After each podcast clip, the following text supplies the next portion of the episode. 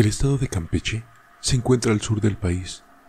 Colinda al norte con Yucatán, al sur con Guatemala y al este con Quintana Roo. Sus playas son una entrada al Golfo de México y pertenecen a la península de Yucatán. Gracias a una rica cultura que combina la naturaleza, nacen leyendas de criaturas extrañas, mitad hombre y mitad animal.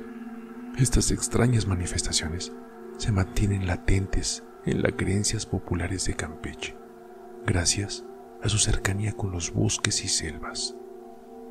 Aquí verás cada una de esas leyendas que, ficción o no, son una parte importante de las tradiciones de este estado.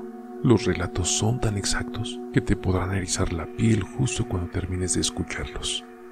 Así que, sin más preámbulos, que los disfruten. Leyenda del Chivo Brujo. En Campeche, los brujos poderosos solían salir de noche para secuestrar a personas que se ofrecían en sacrificio para sus rituales con el demonio.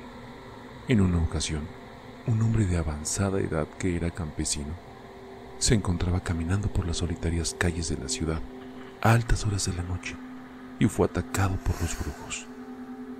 Lo llevaron para sus actos de brujería y lanzaron sobre él una terrible maldición que lo dejaría convertido en mitad hombre y mitad chivo. Cada noche sale desde el suelo esta bestia que atemoriza a la población con su terrorífico aspecto. Tiene unos ojos rojos enormes. En lugar de pies, tiene pezuñas. Su cara es la de un chivo con una larga barba y tiene enormes dientes filosos. Justo a la medianoche, sale en busca de su propia víctima para matarla y comerse toda la carne hasta dejar sus huesos tirados en la calle. Este chivo brujo también embiste a las personas que se encuentran fuera de su casa con sus cuernos. Sus piernas son tan fuertes que en cada paso puede romper la madera que está en el suelo, haciendo un ruido muy poderoso. Cada uno de sus pasos queda marcado en el piso dejando un rastro de calor y olor a azufre. Algunos que se han encontrado con este chivo brujo se han quedado locos cuando lo ven directamente a los ojos. Otros mueren de un ataque al corazón por la gran impresión que tienen al ser sostenidos entre las garras de este ser, que tiene un pecho lleno de pelo de chivo. Algunos dicen que un valiente lo atacó con una bala de plata en el corazón pero que el chivo brujo sobrevivió. Las personas aseguran que este pobre campesino fue convertido en chivo brujo por los brujos más poderosos de Campeche, con la misión de matar a la gente.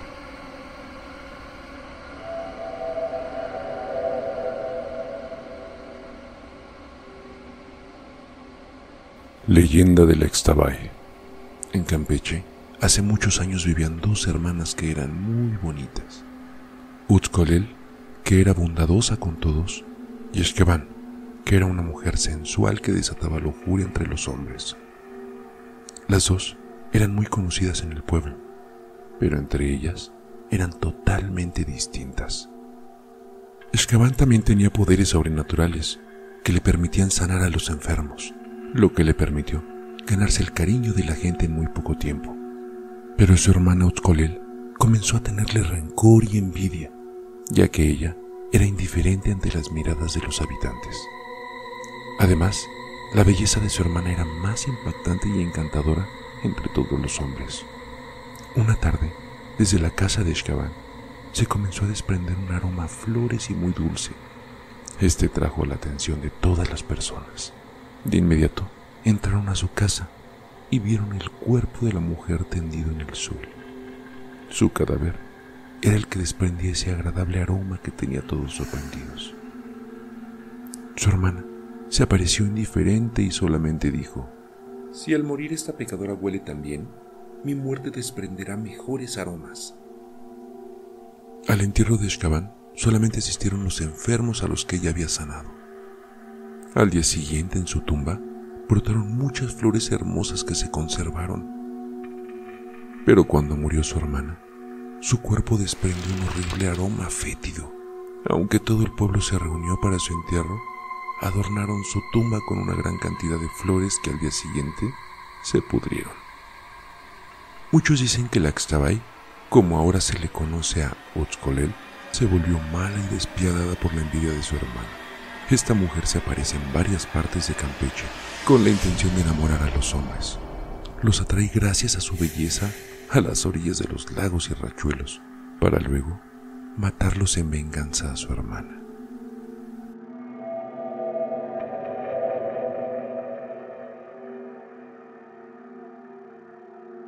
Leyenda de los aluches. ¿Qué son los aluches?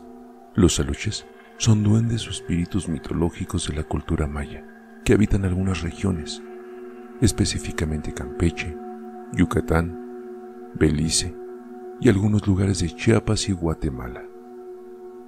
Sus representaciones datan desde épocas precolombinas y a continuación te narramos una leyenda de sus leyendas. En muchos sitios de Campeche hay terrenos abandonados. Algunos dicen que es por culpa de los pequeños seres extraños que se encargan de ahuyentar a cualquier persona. Parecen ser los encargados de custodiar estas tierras por alguna extraña razón.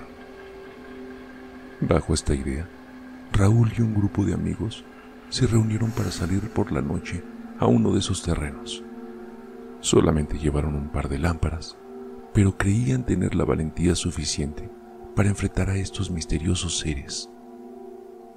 Cuando llegaron, lo primero que escucharon fueron pasos rápidos entre las ramas, pero no lograron ver a nadie. Entonces el clima cambió de inmediato, comenzó a surgir neblina de la nada y los jóvenes tenían mucho frío. Entre más se acercaban al centro del terreno, disminuía más la temperatura Justo antes de llegar al centro, visualizaron a lo lejos una pequeña flama y alrededor una gran cantidad de personitas de estatura pequeña. Los jóvenes salieron corriendo, pero Raúl tropezó con las piedras, perdió su linterna y no pudo ver lo que pasaba. Sintió como lo ataron de los pies con una cuerda y también de las manos. Algo extraño lo jaló al interior del terreno, en donde se abrió una grieta y fue llevado por debajo del suelo. Sus amigos lograron salir, pero nunca más volvieron a verlo, a pesar de que al día siguiente volvieron por la mañana. Los habitantes de Campeche aseguran que los aluches solamente atacan cuando se sienten invadidos o ven a un intruso en sus tierras, pero suelen hacer juegos muy pesados a tal grado de enfadarse y matar. Hay muchas personas que los han visto enojados y dicen que suelen aventar piedras les quitan sus objetos brillosos o los tiran al piso.